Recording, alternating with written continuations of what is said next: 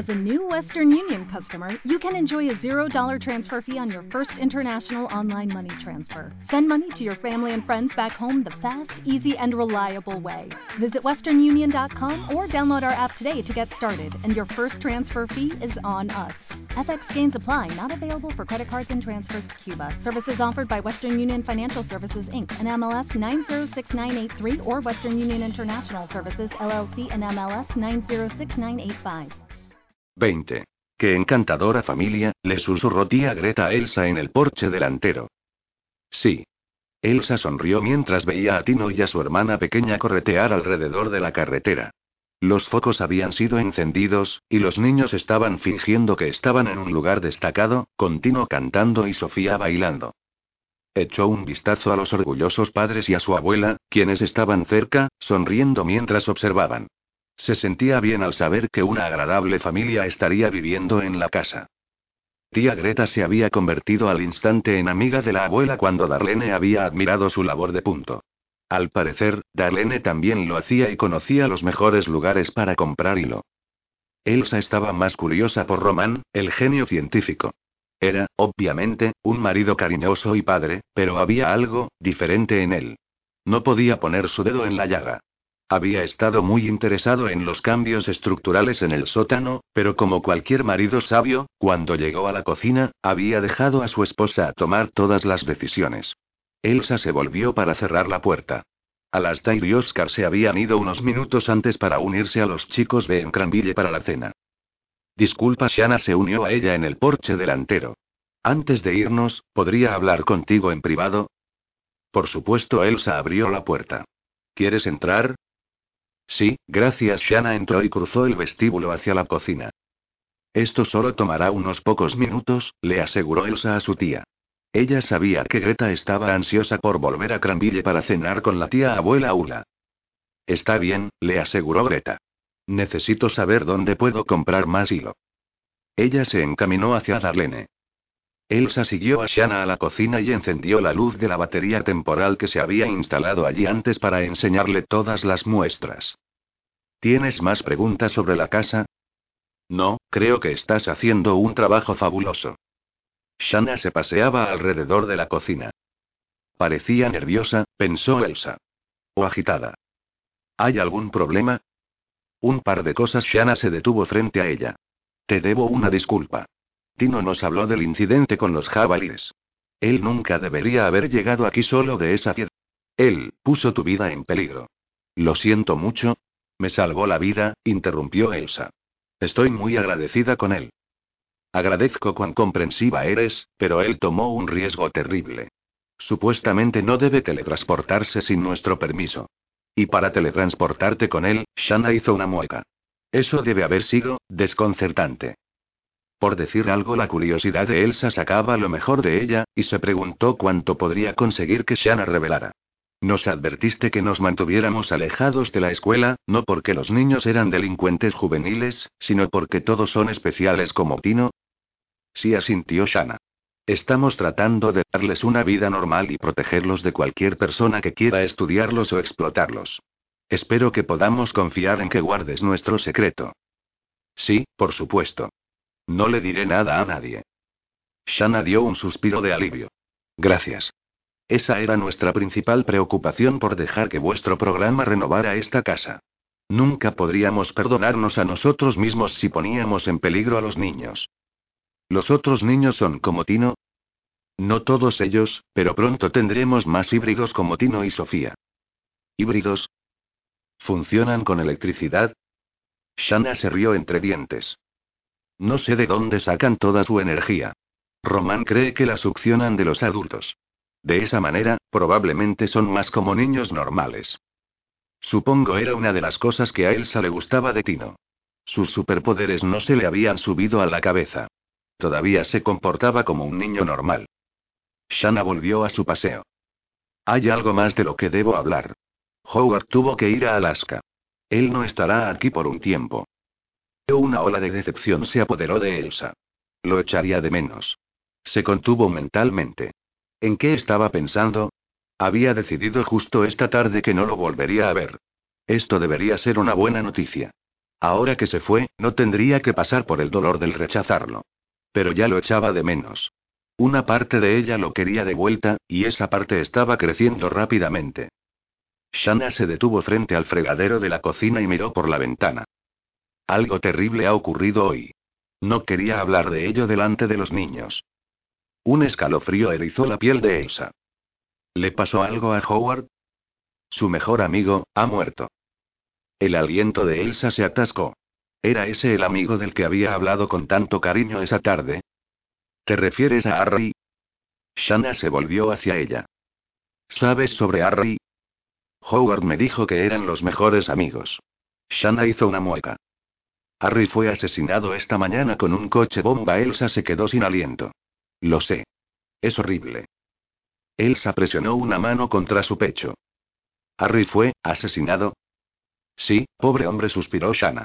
Howard ha perdido a muchos seres queridos. Elsa se estremeció interiormente. Howard había confesado su amor por ella esa tarde. Sería cruel rechazarlo ahora y causarle más dolor. Pero ¿cómo iba a quedarse con él? No sabía qué hacer, pero odiaba pensar sobre cuán lastimado estaba. ¿Por qué querría alguien matar a su mejor amigo? Shanna negó con la cabeza. No conozco todos los detalles, pero parece que hay un tipo desagradable en Alaska que odia a Harry y a Howard. ¿Y Howard había vuelto a Alaska? El corazón de Elsa se aceleró. ¿Estaba Howard en peligro? Lo siento, Shanna le dio unas palmaditas en el hombro. Me temo que he metido la pata con esto. Quería tranquilizarte, pero solo estoy asustándote. Estaré bien.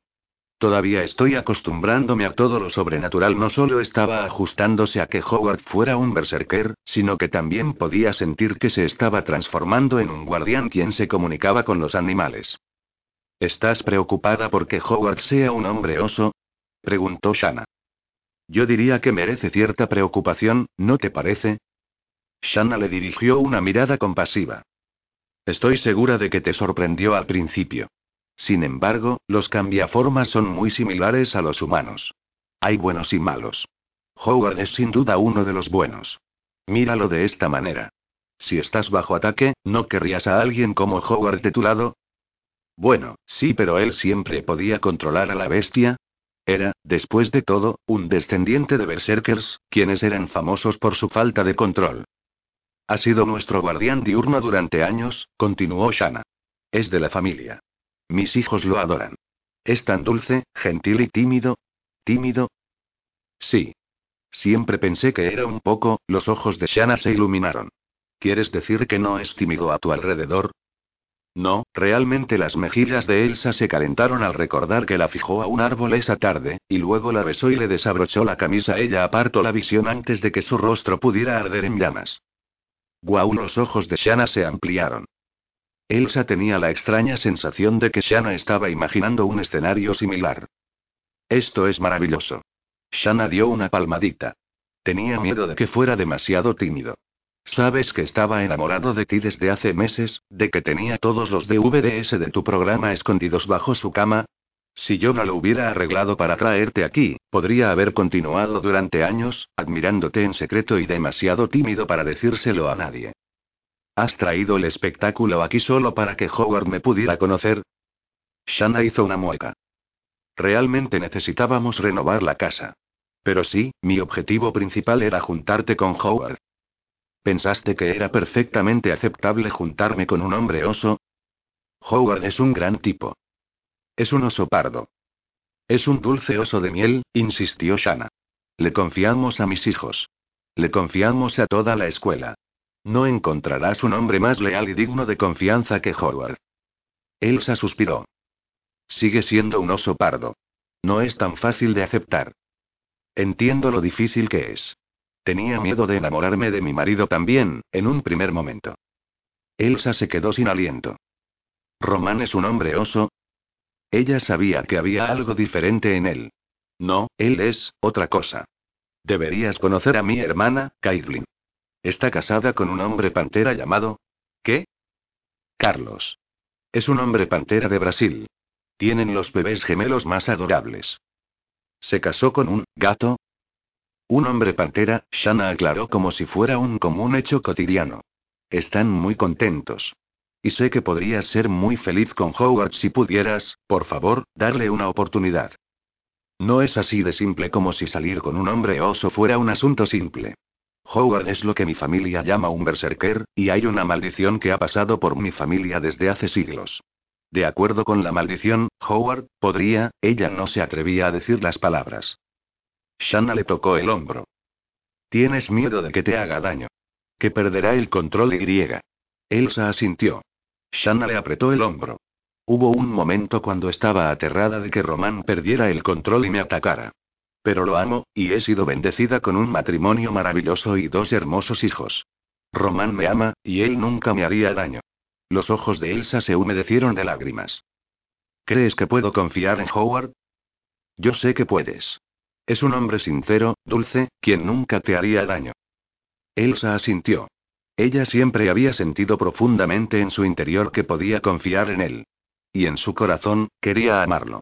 Quería aferrarse a su amor y nunca soltarlo. Sé que es difícil, susurró Shana. Pero con el amor, a veces hay que dar un salto de fe. Una lágrima rodó por la mejilla de Elsa.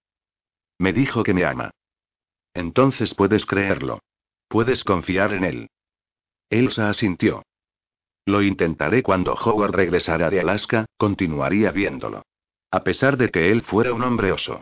A pesar de que significaba que se enamoraría profundamente de él. Howard se paseó por la habitación del hotel como si pudiera escapar de la realidad si seguía moviéndose. Atrapado en los aeropuertos y en los aviones las últimas horas, había pensado que se volvería loco.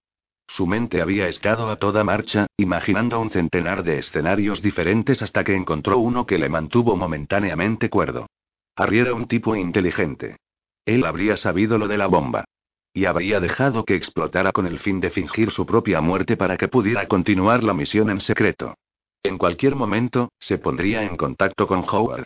Se reunirían para tomar una cerveza, como en los viejos tiempos, riéndose de la manera en que habían engañado a Red. Harry no había llamado. Y Howard era el tonto. Todas las malditas estrategias que había pensado que eran tan inteligentes. Habían conseguido que su mejor amigo muriera. Apretó los puños. El oso en su interior quería desgarrar la habitación del hotel en pedazos. Su cuerpo brillaba, exigiendo el cambio. Por primera vez, comprendió el poder de la sangre berserker que fluía por sus venas. Qué fácil sería, cuán tentador era, dejarse llevar por el berserk y destruir todo a la vista. Sus manos se convirtieron en patas de oso con largas garras letales. ¿Qué estaba haciendo aquí? ¿Por qué quedarse en anchoraje para asistir al servicio memorial de Harry cuando debería estar conduciendo a la casa de Red para que pudiera masacrar a cada hombre lobo que pudiera encontrar? Cuando sonó su teléfono móvil, el chirriante sonido lo sacudió de vuelta a sus sentidos. Él no era un berserker que se comportaba violentamente.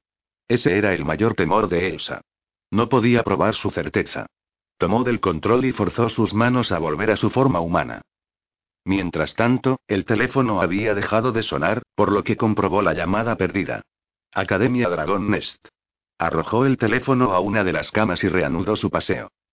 Después de llegar a Anchoraje, se había dirigido primero a la oficina del Northern League Soundbikes. Allí, los amigos de Ari estaban devastados. Se pusieron de acuerdo para un servicio memorial público para Ari a la tarde siguiente. Howard sospechaba que sería un circo mediático, que el dueño del pequeño periódico sensacionalista estaba usando la muerte de Harry para dar a conocer al periódico. Un pequeño grupo estaba viajando desde la isla Garra de Oso para asistir al funeral y recoger la pequeña caja de madera que contenía lo que creían que eran las cenizas de Harry. Howard les había reservado habitaciones en el hotel donde se hospedaba. Y había llamado a la escuela para asegurarse de que Phil había llegado para hacerse cargo de sus funciones. Ian Magpie, el vampiro a cargo de la seguridad durante la noche, había contestado, y cuando había comenzado a expresar su simpatía, Howard había colgado. No se merecía simpatía. Se merecía una severa paliza por conseguir que Harry participara en su estúpido plan de venganza. Había querido volver loco a Red. Lo había conducido al asesinato. Idiota, se llamó a sí mismo. Se había ido volando a Alaska, como si llegar hasta aquí rápidamente de alguna manera fuera a cambiar los hechos y hacer que Harry continuara vivo. Su teléfono móvil sonó de nuevo. La Academia Dragon Nest. ¿Qué? gruñó en el teléfono. ¿Está oscuro allí ahora, sí? preguntó Ian. no quiero ninguna maldita compasión. Howard escuchó el eco de su voz. Lo habían puesto en un altavoz. Maldita sea, no quiero ninguna compañía. Empezó a pulsar el botón para finalizar la llamada. Howard, gritó Shanna. No cuelgues. No te atrevas a venir, él gimió cuando dos formas se materializaron. Dougal y Phil. Entonces apareció Ian, sosteniendo un bolso de mano y dos bolsas de lancia. Está bien, puedes colgar ahora. Howard gruñó y se metió en el bolsillo su teléfono. Iros. No os he invitado. Conocí a Harry, gruñó Phil. Voy a asistir al funeral. Me gustaría ir también, agregó Dougal. Es en la tarde, gruñó Howard. Dougal suspiró. Muy bien miró el entorno de la habitación del hotel. ¿Hay un lugar seguro donde pueda hacer mi sueño de muerte? Howard resopló. En la bañera, pero la asistenta se asustará y llamará a una ambulancia. Entonces me teletransportaré al sótano de tu abuelo, dijo Dougal. Y me llevaré a Ian conmigo. Con un gemido, Howard se pasó una mano por el pelo. No tienes que quedarte. Sí, lo hacemos, dijo Ian. Somos parte de tu familia. Solo se ha agradecido de que no llegara toda la escuela. Todos querían venir, dejó caer las bolsas de lona en el suelo. Te trajimos un poco de ropa. Pasé por tu armario y encontré un traje, añadió Phil. Howard tragó fuertemente. Estaban siendo demasiado endemoniadamente amables con él, y no se lo merecía. Ian abrió la bolsa con asas. He traído Blair para Dougal y para mí. Tomaré una Dougal agarró una botella. Y hay un paquete de seis aquí para ti y Phil Ian colocó la cerveza normal en un aparador, y Phil abrió una lata. Y Shanna empaquetó esto para ti. Ian le pasó a Howard una caja de la panadería en Cranville. Recogieron esto después de su encuentro con Elsa. Shanna informó que todo fue bien. ¿Significaba eso que Elsa decidió no rechazarlo? Eso debería haber levantado su espíritu, pero Howard se sintió extrañamente entumecido. Echó un vistazo dentro de la caja. Donuts frescas y algunas migas de cereza. Dejó la caja en el aparador. Aquí Phil le pasó una cerveza. ¿A qué hora es el funeral? Howard tomó un sorbo. A la una. Lo sentimos mucho, empezó Dougal. No quiero escucharlo.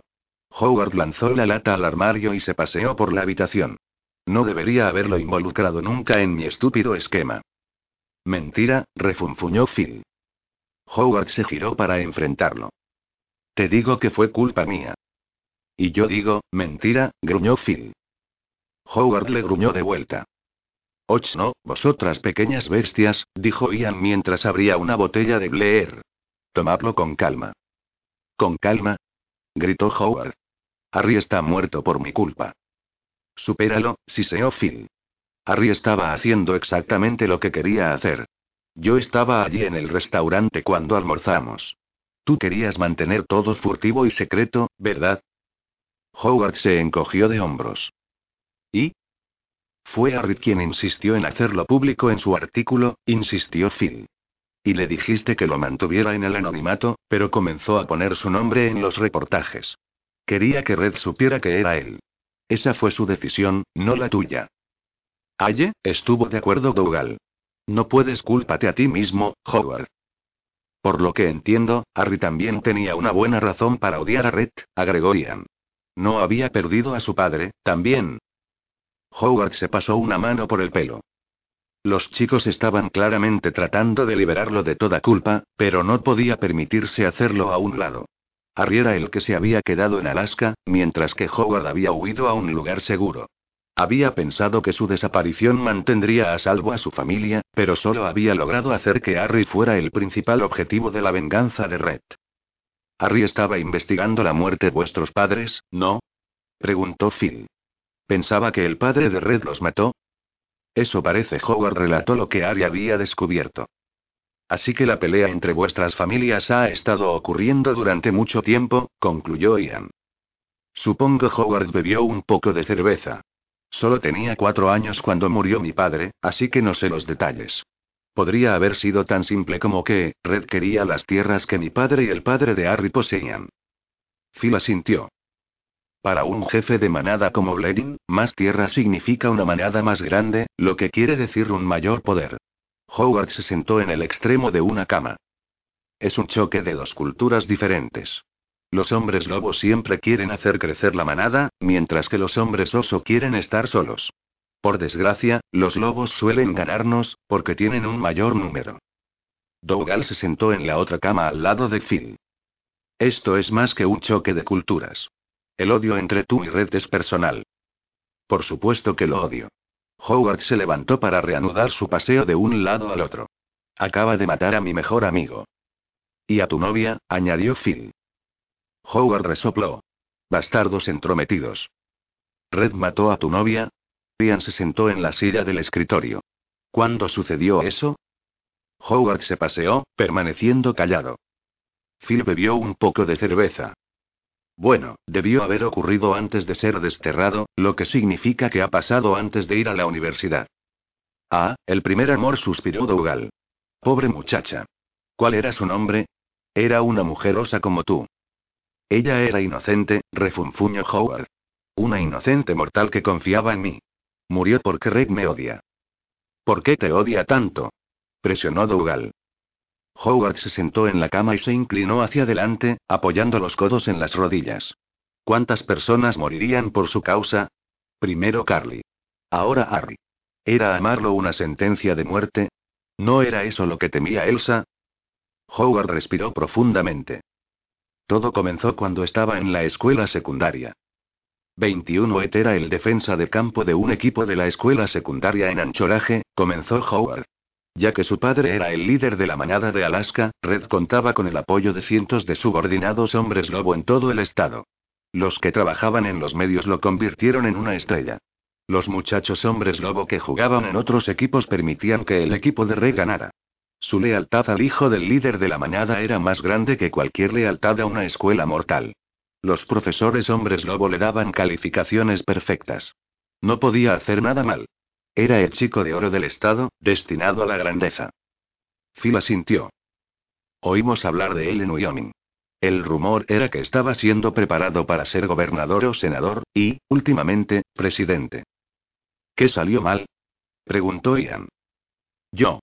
Howard agarró su cerveza y tomó un trago. Harry y yo éramos líneas de defensa para el equipo de fútbol en Port Misenka. Phil rió. Las marmotas de Port Misenka. Howard arqueó una ceja. Estoy en busca de una pelea si quieres suministrármela. Basta, vosotros dos, murmuró Dougal. Vuelve a la historia. Howard bebió más cerveza. Era nuestro último año, un juego de pretemporada solo por diversión. Todo el mundo esperaba que el gran equipo de Anchoraje masacrara al pequeño equipo sin renombre. Sabíamos que habíamos sido seleccionados como un chivo expiatorio para que Red se luciera. Los medios de comunicación estaban allí, listos para adular todo sobre él. Dougal se inclinó hacia adelante. ¿Qué pasó? Harry y yo sabíamos que sus líneas de ataque eran todos hombres lobo, dispuestos a morir para protegerlo. Y, por supuesto, se dieron cuenta de que Harry y yo éramos hombres osos. Éramos los únicos cambiadores en nuestro equipo. El resto eran mortales, que no tenían ni idea de por qué el juego se había vuelto de pronto tan violento. Harry atacaría a tantos líneas como le fuera posible, manteniéndolos ocupados, así yo podría hacer mi camino rápidamente. Aplaqué a Red diez veces. Phil se echó a reír. Me gustaría haber podido ver eso. Los hombres lobo en los medios de comunicación informaron que era un psicópata perverso, pero los medios de comunicación mortales, a quienes no les importaban los leggings, me convirtieron en un héroe. Howard suspiró. Comencé a recibir más atención que Red. El padre de Red probablemente le dio una gran paliza por eso, murmuró Phil. Howard asintió. Los medios de comunicación estaban ansiosos por ver que nos enfrentáramos entre sí de nuevo, así que arreglaron un juego estelar con muchos famosos al final de la temporada. Fui seleccionado para jugar en un equipo. Red fue nombrado defensa de campo para el otro. Fue televisado en todo el estado. ¿Lo aplacaste otra vez? preguntó Ian. Doce veces. Fui nombrado MVP y gané un trofeo. Conseguí ofertas de becas. Me consideraban un héroe estatal. Y ese honor se suponía que fuera para Red, dijo Dougal. Correcto. Howard se encogió de hombros. No pensé en las consecuencias en ese momento. Estaba demasiado entusiasmado con el futuro. Mis gastos de la universidad se pagarían. Estaba saliendo con una chica mortal de la escuela secundaria, y quería casarme con ella. Carly era su nombre. ¿Sabía que era su nombre oso? Preguntó Dougal. Howard asintió. Ella lo aceptaba. Pasó mucho tiempo conmigo en la isla Garra, y le gustaba la comunidad de hombres oso. Iba a proponerle matrimonio la noche del baile de graduación. Fui a Anchoraje para comprar un anillo de compromiso. Mientras que estuve lejos, hubo una luna llena, y Red y parte de sus compañeros hombres lobo fueron tras Carly. ¿Ellos la atacaron? preguntó Ian. Ellos la rodearon. Howard tomó una respiración profunda. Supongo que fue Red quien la mordió. No tuvieron que hacer nada más que eso. Una simple mordedura, y estuvo perdida para siempre para mí. Ella se convertiría en un hombre lobo en lugar de un hombre oso, dijo Dougal. Howard asintió. Cuando volví, no la vi mucho. Estaba enferma y faltó mucho a la escuela. Sus padres pensaron que había sido mordida por un perro salvaje, así que la llevaron a ponerse las vacunas. Nunca me di cuenta, suspiró. Si tan solo lo hubiera sabido, podría haberla preparado. Ella podría haber vivido. Sería un hombre lobo, pero aún estaría viva. El baile de graduación se llevó a cabo en el gimnasio de la escuela a la siguiente luna llena. Yo estaba dispuesto a proponerme, cuando su cuerpo comenzó a ondular. Ella no sabía lo que estaba sucediendo. Salió corriendo de la escuela, gritando. Pobre muchacha, murmuró Ian. La seguí al exterior, continuó Howard. Sabía que estaba cambiando, pero no sabía por qué. Entonces vi a Red y a sus amigos, esperándola. Red se rió y dijo que iba a ser su perra. Ese hijo de puta, murmuró Dougal. La pobre Carly estaba tan aterrorizada. Cambió y corrió a la montaña. Red y sus amigos cambiaron y la persiguieron. Howard hizo una mueca. Yo sabía que la había perdido como novia, pero no podía dejar que Red y sus amigos se la llevaran y abusaran de ella. Así que corrí hasta la montaña para detenerlos. ¿Al mismo lugar donde te encontramos la otra noche? preguntó Dougal. Sí. La encontré en el acantilado, rodeada de hombres lobo gruñendo. Le dije que no se moviera, que le ayudaría. Yo cambié y comencé a luchar entre los lobos. Howard se frotó la frente. Dos de los subordinados de Red me atacaron, y los tiré por el acantilado. Los otros huyeron y Red aulló de rabia. Empujó a Carly por el acantilado, y cuando me precipité hacia adelante para tratar de salvarla, él me atacó. Luchamos un poco antes de arreglármelas para arrojarlo del acantilado. ¿Y es por eso que pensaste que lo habías asesinado? preguntó Ian. Howard asintió. Los tres tipos hombres lobo, incluido Red, habían vuelto a su forma humana, así que pensé que estaban muertos. Carly había vuelto a su forma humana, también. Cambié de nuevo y fui a la policía para informar de su asesinato. Su familia pensó que yo la había matado, ya que fui la última persona que vieron con ella. Fui arrestado esa noche. ¿No le dijiste a la policía la verdad acerca de Red y su pandilla? preguntó Dougal. Sí, les dije que la habían ahuyentado hasta caer por el acantilado, pero cuando la policía revisó la montaña, los cuerpos de los hombres lobo no estaban. Supuse que los subordinados de Red habían limpiado el lugar justo después de mi partida. Pero Red estaba todavía vivo, ese idiota, murmuró Phil. Howard gruñó su acuerdo. Nunca fui sometido a juicio, por falta de pruebas, pero fui desterrado para evitar que el padre de Red le declarara la guerra a los hombres oso. Desaparecí durante años, así que nunca supe que Red había sobrevivido. Escuchamos en Wyoming que estaba muerto, comentó Phil. Su padre debía de haberlo mantenido oculto para hacerte parecer culpable. Y para evitar que mi gente temiera las represalias, agregó Howard. Harry fue el primer hombre oso en desafiarlos públicamente en 20 años. Ian terminó su botella de Blair y la dejó sobre la mesa, con un golpe sordo. Red tiene que morir. Howard no podía estar más de acuerdo. De hecho, si sus amigos no hubieran aparecido, podría haber cedido a sus instintos de berserker y perseguido a Red. Yo quiero que sufra. Phil asintió. Por lo que yo sé, nada le molesta más que la humillación pública. Harry lo humilló y se convirtió en su enemigo número uno. Y yo le humillé en la escuela secundaria, dijo Howard. Era demasiado cobarde para ir detrás de mí. Usó a Carly como peón para herirme. Un peón. Ian se levantó y hurgó en su morral. Eso me recuerda. Tino quería que tuvieras esto. No sé por qué, pero insistió en que te lo diera. Le entregó a Howard un fajo de servilletas. Howard desenvolvió las servilletas y encontró una pieza de ajedrez en el interior. El caballo blanco. Harry. Un regalo extraño, murmuró Phil. Howard tragó saliva. Timo debía de haber tomado la pieza de su juego de ajedrez en la oficina. El mármol era suave y estaba frío contra sus dedos. Harry, ¿qué he hecho? ¿Cómo pude perder tanta manera? Él curvó su puño alrededor de la pieza. Tino me preguntó una vez si era posible ganar el juego sin perder ninguna pieza. ¿Le dijiste que no? preguntó Dougal. Howard asintió lentamente.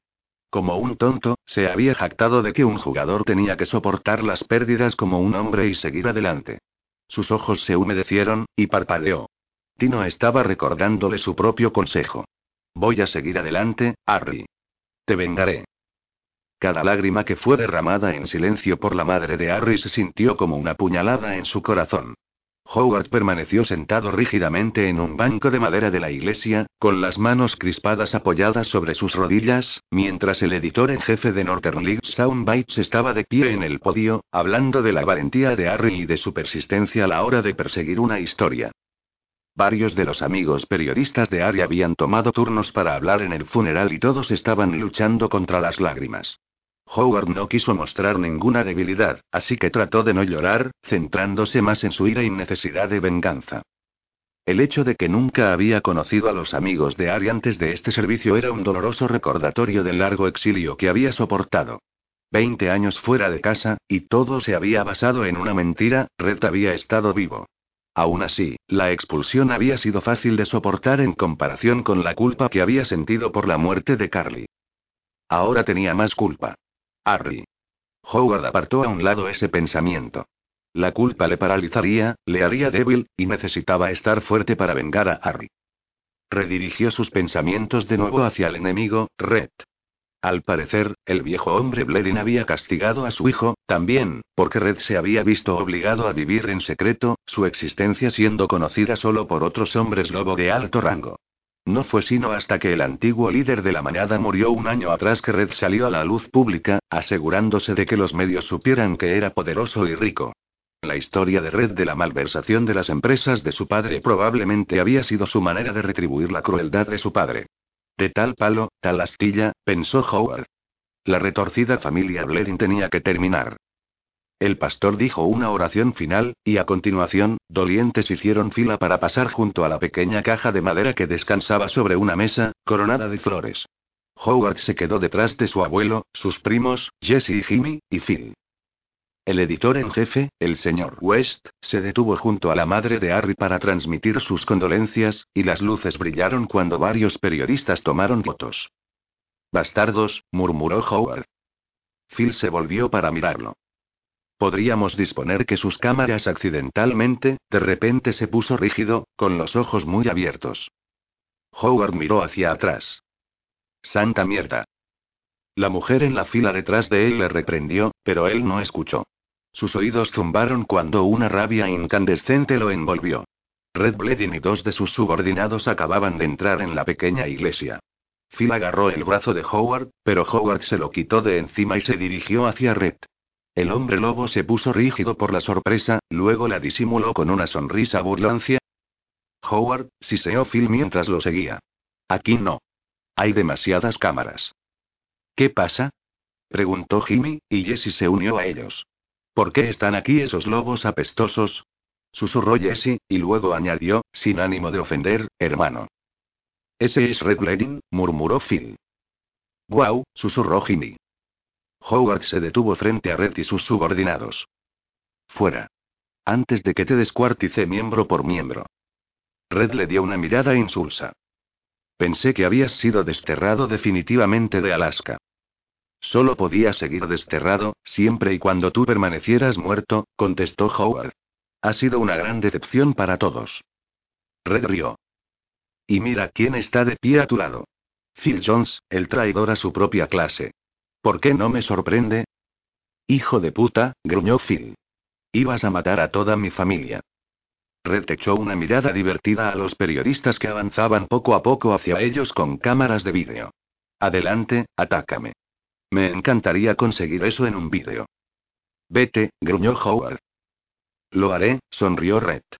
Solo he venido a ver quién aparecería. Sabía que Harry no podía ser el autor intelectual de su pequeña campaña de desprestigio.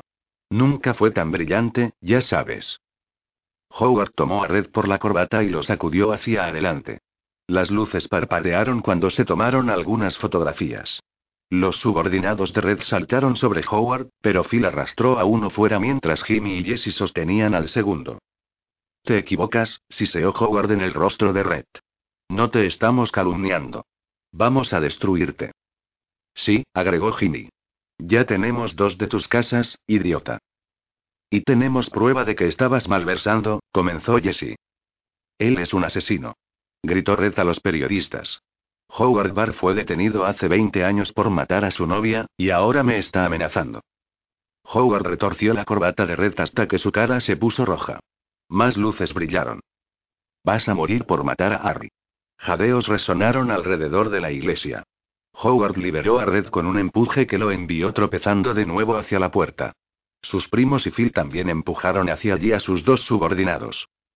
Red se arregló la corbata. No tienes ninguna prueba. Podría demandarte por difamación. Inténtalo, dijo Howard. Tenemos pruebas de tu malversación. ¿Vieron cómo me atacó? Gritó Red a los periodistas. Le echó un vistazo a Jimmy y Jesse, y entonces le susurró a Howard. ¿Cuántos amigos estás dispuesto a perder? Con un gruñido, Howard dio un paso adelante. Phil lo agarró del brazo. Ahora no. Red y sus subordinados se apresuraron a llegar a su coche. ¡Guau! susurró Jimmy. Eso fue genial, hombre, realmente muy intenso. Sí, añadió Jesse. Fue como la escena de una película. Howard se quejó. Sus primos no se daban cuenta de que se habían convertido en los nuevos objetivos de Red. ¿Están en peligro? La voz de la tía Judy se hizo más fuerte. Mis muchachos están en peligro. Cálmate, murmuró el tío James. No me voy a calmar, la tía Judy fulminó con la mirada a Howard. ¿Vienes al funeral de Harry para decirme que mis hijos podrían ser los próximos? Asumo toda la responsabilidad de su seguridad, le aseguró Howard. Seis horas habían pasado desde el funeral, y durante ese tiempo había tomado el ferry desde Anchoraje a Port Misenka, junto con sus primos y abuelo, Phil, y la madre de Harry. Y luego todos habían tomado el ferry más pequeño hacia la isla Garra. Durante todo el viaje, la madre de Harry no había dicho una palabra. Él se había ofrecido a acompañarla de vuelta a su casa, pero ella se había negado. Con la caja conteniendo las cenizas de Harry apretada contra su pecho, ella miró furiosamente a Howard. Él nunca debería haberse involucrado contigo y tu búsqueda tonta de venganza. Le dije que eras un problema. No eres mejor que tu padre. Por su culpa perdí a mi marido. Ahora no tengo ni marido ni hijo. Señora Yutu, nunca quise. Tu linaje está maldito. Lo interrumpió ella. Me arrepiento de que Harry te haya conocido alguna vez. Ella se marchó, dejando a Howard atrás. Arrepentimiento.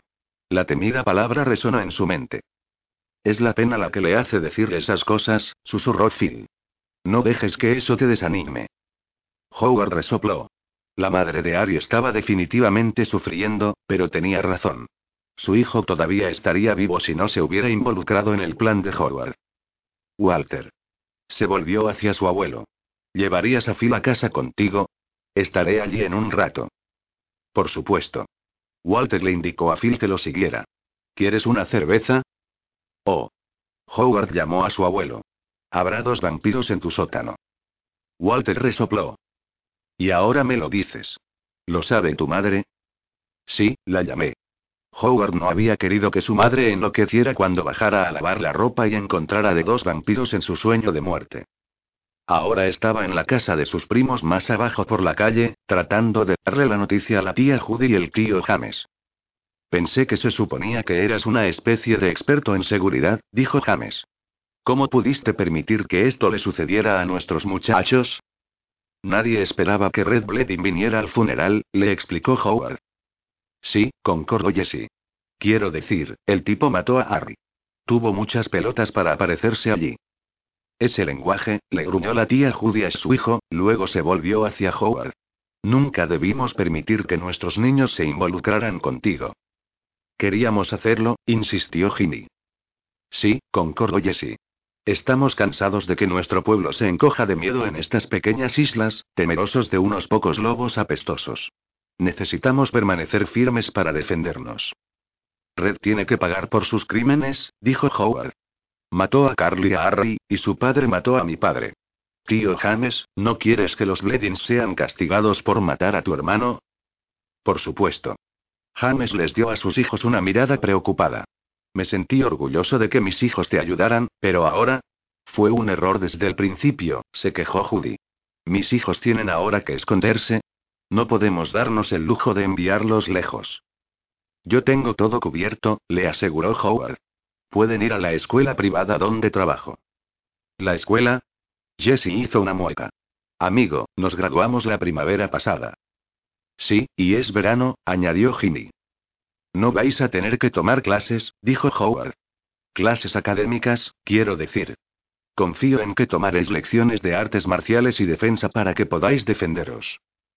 ¿Quieres decir, como espadas y cosas de karate? Los ojos de Jessie se iluminaron. Genial, dijo Ginny. ¿Os gustará la escuela? continuó Howard.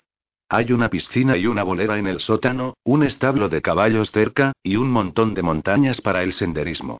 Pensad en ello como si fueran vacaciones de verano gratis. Genial, repitió Ginny.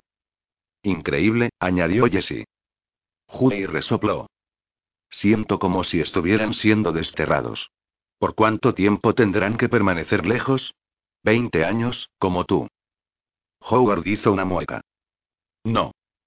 ¿Dónde está la escuela? preguntó James. ¿Podemos ir de visita? Solo si dejas que uno de mis vampiros amigos te teletransporte, respondió Howard. Tenemos que mantener la ubicación de la escuela en secreto y reservar un billete de avión podría dejar un rastro. Él gimió para sus adentros. No debería haber volado a anchoraje desde Albany. Pero no había estado pensando claramente en ese momento. Y no había esperado este desarrollo. Muchachos, seguid adelante y haced las maletas, les dijo James, y ellos se apresuraron hacia su dormitorio. Judy los vio partir con lágrimas en sus ojos. Nunca debimos dejar que se involucraran. Se volvió hacia Howard. ¿Qué hará Red? ¿Intentará matarlos? ¿Hará que sus subordinados ataquen nuestra isla? Estamos todos en peligro por tu culpa. Judy, cálmate, dijo James con cansancio. Sus ojos brillaban de ira. Nunca debes meterte entre una mamá osa y sus cachorros.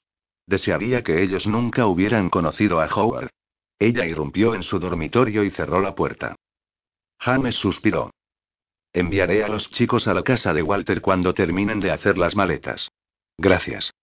Howard estrechó las manos con su tío, luego deambuló por la calle hacia la casa de su abuelo. Arrepentimiento.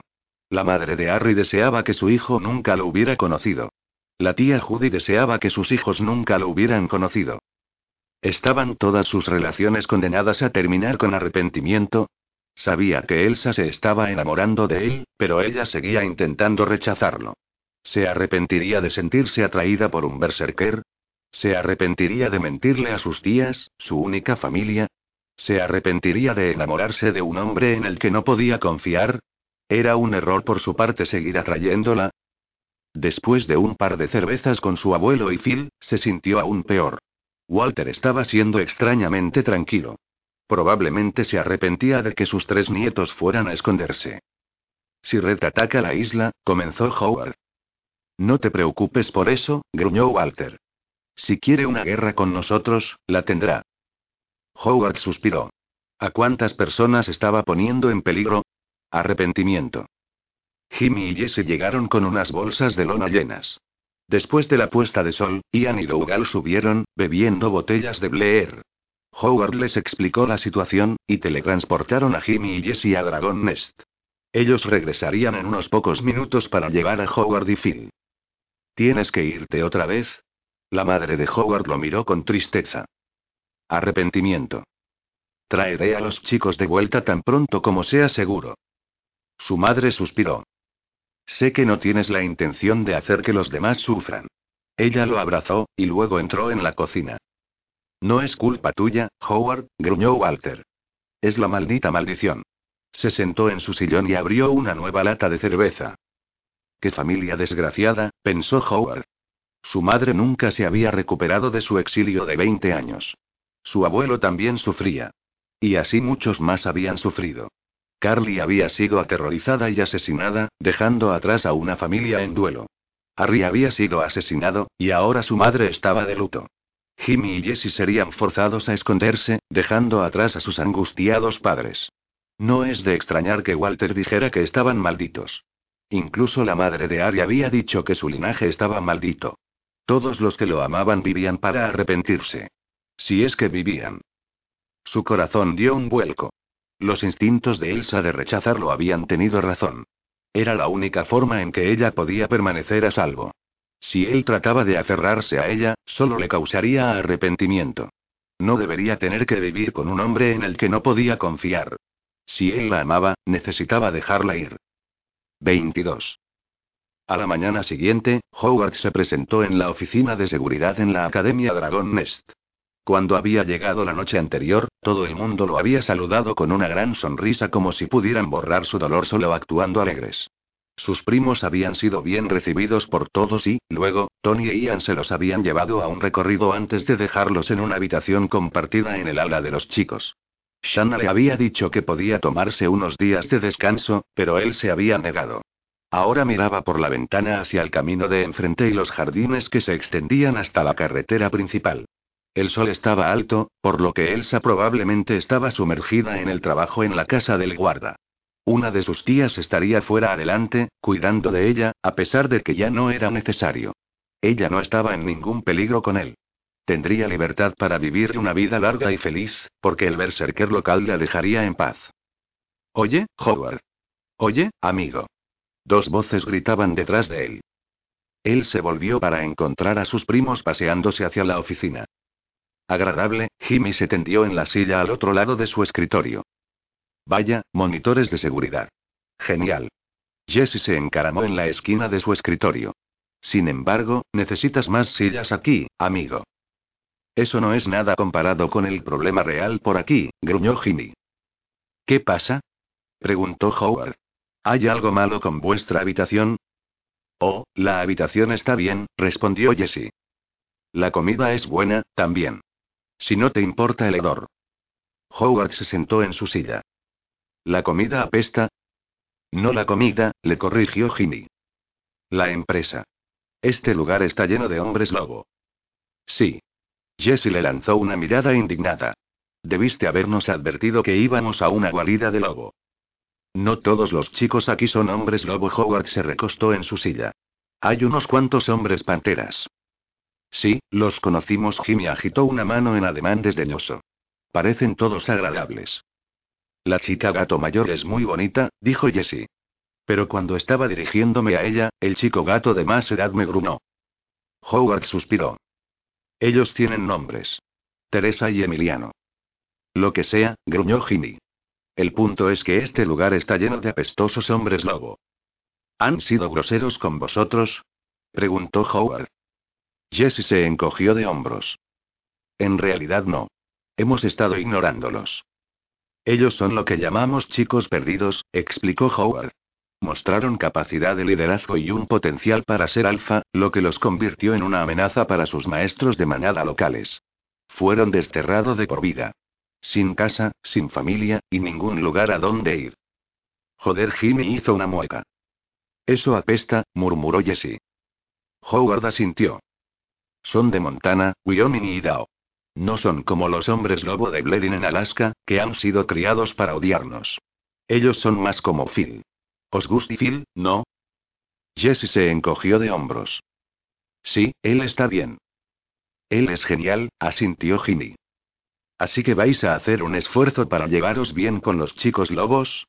preguntó Howard. Los gemelos asintieron. Jimmy se removió en la silla. Sigue habiendo un problema aquí. Sí, estuvo de acuerdo Jesse. No hay chicas. Quiero decir, he visto a unas cuantas señoras por aquí, pero te juro que todas están preñadas. Jimmy asintió. Nos dimos cuenta que de alguna manera eso significaba que estaban comprometidas. Howard resopló. Brillante deducción. ¿Hay una ciudad cercana? preguntó Jimmy. Jesse suspiró. No sirve de nada, hermano. Aunque encontremos algunas chicas locales que estuvieran dispuestas a salir, no tenemos ningún dinero. Howard gimió para sus adentros. Iba a pasar los próximos meses escuchando de sus jóvenes primos el relato del comportamiento de las furiosas hormonas adolescentes. Necesitaba mantenerlos ocupados. Duro trabajo físico sería lo mejor. Se le ocurrió una idea y se inclinó adelante. ¿Alguna vez habéis hecho trabajos de construcción? Claro, respondió Jimmy. Era casi el único trabajo que podíamos encontrar en Puerto Misenca. Hay una casa que está siendo renovada justo en el camino. Veré si pueden utilizar algunas manos adicionales. Howard llamaría a Alastair más tarde. Si los gemelos trabajaban allí, podían mantenerlo informado sobre el proyecto. Entonces no tendría que arriesgarse a correr hacia Elsa. Genial, dijo Ginny. Podríamos ganar algo de dinero para la universidad. La renovación se está haciendo por un programa de televisión llamado Destructor Casero Internacional. Tal vez habéis oído de este. Cuando sus primos lo miraron sin comprender, Howard continuó, está en el canal de renovación de casa y jardín. Jesse se rascó la cabeza. ¿Es como una de esas estaciones de gente mayor? Howard suspiró. Es un programa de televisión, y si trabajáis allí, ¿podríamos estar en la televisión? Jesse saltó a sus pies. Jimmy se levantó. Esto es genial. Golpeó cinco con su hermano. El programa no saldrá al aire hasta dentro de otros seis meses más o menos, advirtió Howard a los chicos. Tienen que terminar el trabajo en primer lugar y tendría que asegurarse de que Red ya no fuera una amenaza. Hola. Una voz joven llamó desde la puerta. Tino Howard lo saludó. ¿Has conocido a mis primos? Tino se acercó, estudiándolos cuidadosamente. Son hombres osos, también. Sí, respondió Jimmy. Apuesto a que no eres tan grande como Howard. Tino se retorció en la silla. Nadie es tan grande como Howard. Jessie asintió. Tienes razón en eso, amiguito. Tino sonrió. Me alegro de que estéis aquí. Mi madre dice que Howard estará muy triste y necesitará a todos sus amigos. Con un gemido, Howard se frotó la frente. ¿Sabes qué, amiguito? Preguntó Jimmy, claramente tratando de cambiar de tema. Mi hermano y yo vamos a trabajar en la construcción por la carretera y estaremos en un programa de televisión. No es seguro, le advirtió Howard. Todavía tengo que arreglarlo con Alastair. Oh, entonces van a trabajar con Elsa. Exclamó Tino. ¿Elsa? preguntó Jessie, con los ojos iluminados. ¿Es bonita? Howard aguantó una repentina urgencia de gruñir. Ella es la chica de los sueños de Howard, explicó Tino. Oh, ¿en serio? Jimmy le sonrió a Howard. Jesse rió. Oh, así que Owen es un chico ocupado. Howard contuvo una súbita necesidad de arrancar algunas cabezas. Howard Tino miró alrededor de la oficina. ¿Dónde están los donuts? Yo quería una dona. ¿Tienes donuts? Jimmy buscó en la habitación. No he comprado ninguno hoy, gruñó Howard. ¿Qué? La boca de Tino cayó abierta. ¿Estás enfermo? Oh, Dios mío, oye Jesse fingió una mirada de horror. ¿Cómo vas a vivir? ¿No tienes nada que hacer? gruñó Howard. Muévete, así puedo seguir con mi trabajo. Sí, sí, vamos, Jimmy se dirigió hacia la puerta. No sería tan cascarrabias si se hubiera comido unas rosquillas, añadió Jesse, mientras salían de la habitación. Tino se bajó de la silla. ¿Recibiste mi regalo? Sí, Howard metió la mano en el bolsillo de los pantalones y recuperó la pieza de ajedrez de mármol blanco. Abrió la palma de su mano para mostrársela a Tino. Harry, el oso polar blanco, el caballo blanco. Siento que lo perdieras, susurró Tino. Yo también la mano de Howard se curvó alrededor de la pieza. Espero que tengas donuts mañana. Tino se arrastró fuera de la habitación. La casa del guardia estaba llena de gente. Elsa había detenido su trabajo en la nueva isla de la cocina, los equipos para el cableado y la fontanería habían llegado a hacer su trabajo. Marge y el equipo de filmación estaban también allí, filmando. Tan pronto como las tuberías y el cableado estuvieran instalados, los chicos B terminarían llevando el nuevo techo a la planta baja. Ella estaba en el cuarto de servicio, comprobando dónde había sido removida la pared y la plomería instalada para una lavadora, cuando Alastair se acercó y vino a detenerse en el suelo recién reparado. Acabo de contratar a dos trabajadores más. Él rebotaba en la punta de sus pies, probando el suelo. Howard dice que tienen experiencia. Su corazón se llenó con el sonido de su nombre. ¿Howard está de regreso? Sí. Los chicos son sus primos. Al parecer, los trajo de vuelta con él de Alaska. Lobat Stake 13. Wild About You Sparks. 269. Ya veo una punzada de decepción hizo mella en ella. Howard había contactado con Alastair, pero no a ella. Los chicos son Jimmy y Jessie Barr. Van a empezar a trabajar por la mañana. Alastair paseó por la habitación. Espero que Howard comience a traernos donuts de nuevo. Jimmy y Jessie Barr. Elsa se abofeteó mentalmente. ¿Por qué no se había dado cuenta que el apellido de Howard era una importante pista? Pero no podía recordarlo mencionando su apellido. Estos dos primos eran probablemente hombres osos, también. Y berserkers. Genial.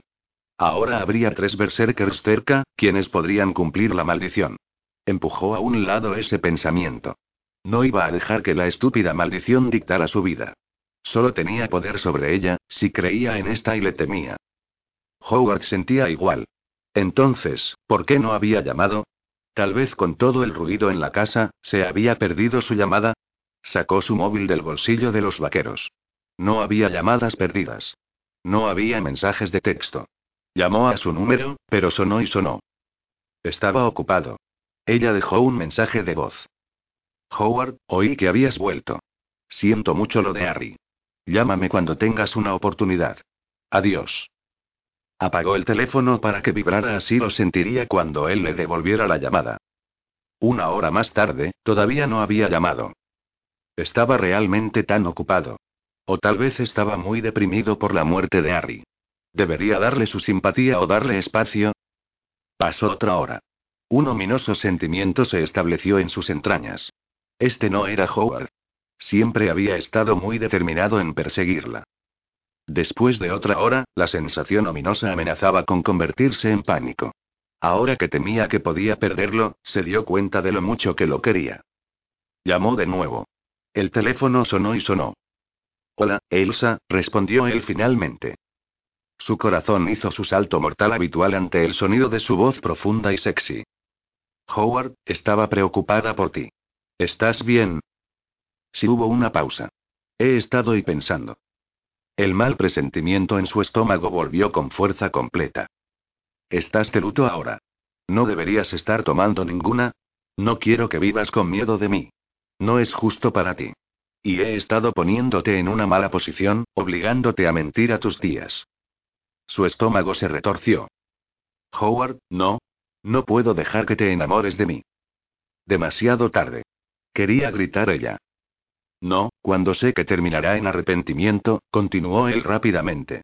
Intentaste rechazarme varias veces. Tus instintos eran correctos. ¿Qué quieres decir? ¿Estabas planificando atacarme, después de todo? No, por supuesto que no. Nunca podría lastimarte. Me estás haciendo daño ahora. Hubo una pausa antes de que él continuara. Lo siento, Elsa. Estoy seguro que si piensas en ello, sabrás que esto es lo mejor. Puedes tener una vida plena y feliz sin el temor de que la maldición se haga realidad. No me importa la maldita maldición. Es lo mejor. Lo siento mucho, él colgó. Se quedó mirando el teléfono. ¿Estaba realmente pasando? ¿De verdad él la había abandonado? ¿Por teléfono? Su corazón latía con fuerza, tronando en sus oídos. Esto no puede estar pasando. El hombre que la había perseguido sin fallar repentinamente se alejaba de ella, Tenía que ser la pena. Con manos temblorosas, metió el teléfono en su bolsillo. Este no era Howard.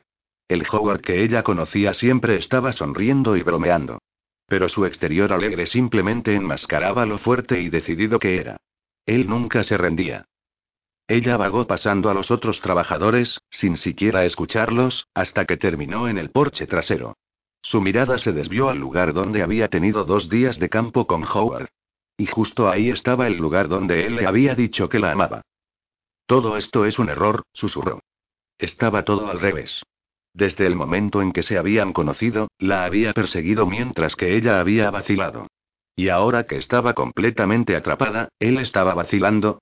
No, más que vacilando. Él la había rechazado de plano. ¿Cómo pudo? Él se había parado justo allí y le dijo que la amaba. Maldita sea, sacó el teléfono de su bolsillo para enviarle un mensaje de texto. ¿Qué demonios pasó? escribió ella, luego lo borró. Muy enfadada. El tipo estaba de luto. Debía darle un poco de holgura. Pensé que quería saltar sobre mis huesos. No, eso hacía que su relación sonara meramente física. Era mucho más profunda que eso. Sus almas se pertenecían. Ella se había sentido atraída hacia él desde el primer momento en que lo vio. Como su tía Ula había dicho.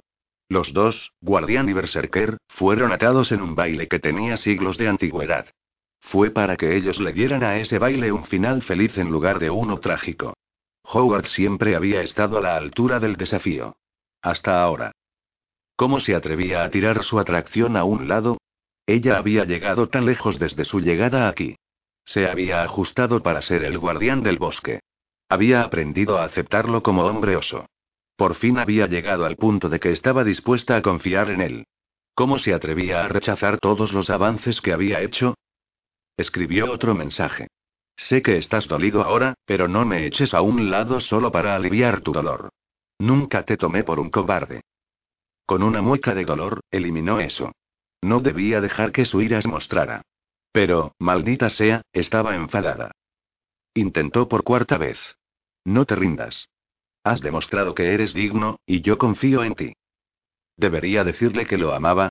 No, preferiría hacerlo en persona. Estudió el mensaje, luego respiró hondo y pulsó enviar. Esperó, pero no hubo respuesta. Su mente daba vueltas, repitiendo lo que él había dicho anteriormente en el teléfono. Pensó que se arrepentiría de estar con él. No, se arrepentiría de vivir el resto de su vida sin él. Tenía que traerlo de vuelta. Por suerte, tenía un aliado. Envió un largo mensaje de texto a Shanna Draganesti. Si todo iba de acuerdo al plan, Howard llegaría a la casa del guarda mañana por la tarde. Howard vio la puesta de sol desde su ventana de la oficina. Ian estaría aquí pronto para relevarlo. Y los gemelos debían estar de regreso ya de su viaje a Cranville. Les había prestado su coche y dado suficiente dinero para comprar algunas herramientas y cinturones de herramientas en la ferretería local. Miró la hora en su ordenador. Se habían ido hacía más de una hora. El pueblo estaba en línea recta por la carretera principal. No podían estar perdidos. Probablemente estaban vagando alrededor de la pequeña ciudad, en busca de chicas. Gastando el resto de su dinero en el restaurante. Se había pasado la tarde compilando sus pruebas de la malversación de red de las compañías de su difunto padre. Cuando el informe estuviera completo, se lo enviaría por correo electrónico al editor en jefe de Northern League Soundbites. Después llamó al editor y le pidió que continuara la investigación del periódico sobre Red Bleeding. El señor West había accedido. Estaba preocupado sobre nuevas represalias de Red, pero pensó que podría resolverlo escribiendo un artículo en el que afirmaba que si algo le pasaba a cualquier persona en su trabajo, la policía debía detener de inmediato a Red. Usando eso como una póliza de seguro, el editor estaba ansioso de hacerle la guerra al villano que había matado a su reportero estrella Harry. Howard prometió enviarle toda la munición que tenía. Cogió su teléfono y por centésima vez, leyó el texto que Elsa le había enviado. No te rindas. Has demostrado que eres digno, y yo confío en ti. ¿Estaba cometiendo un gran error? ¿Estaba tirando lo mejor que alguna vez le había pasado? Se frotó la frente. No había duda de que la amaba. Y la deseaba. Estaba dolorido por ella. Pero ¿cómo podría vivir consigo mismo si algo le pasaba? Le había costado años superar la muerte de Carly.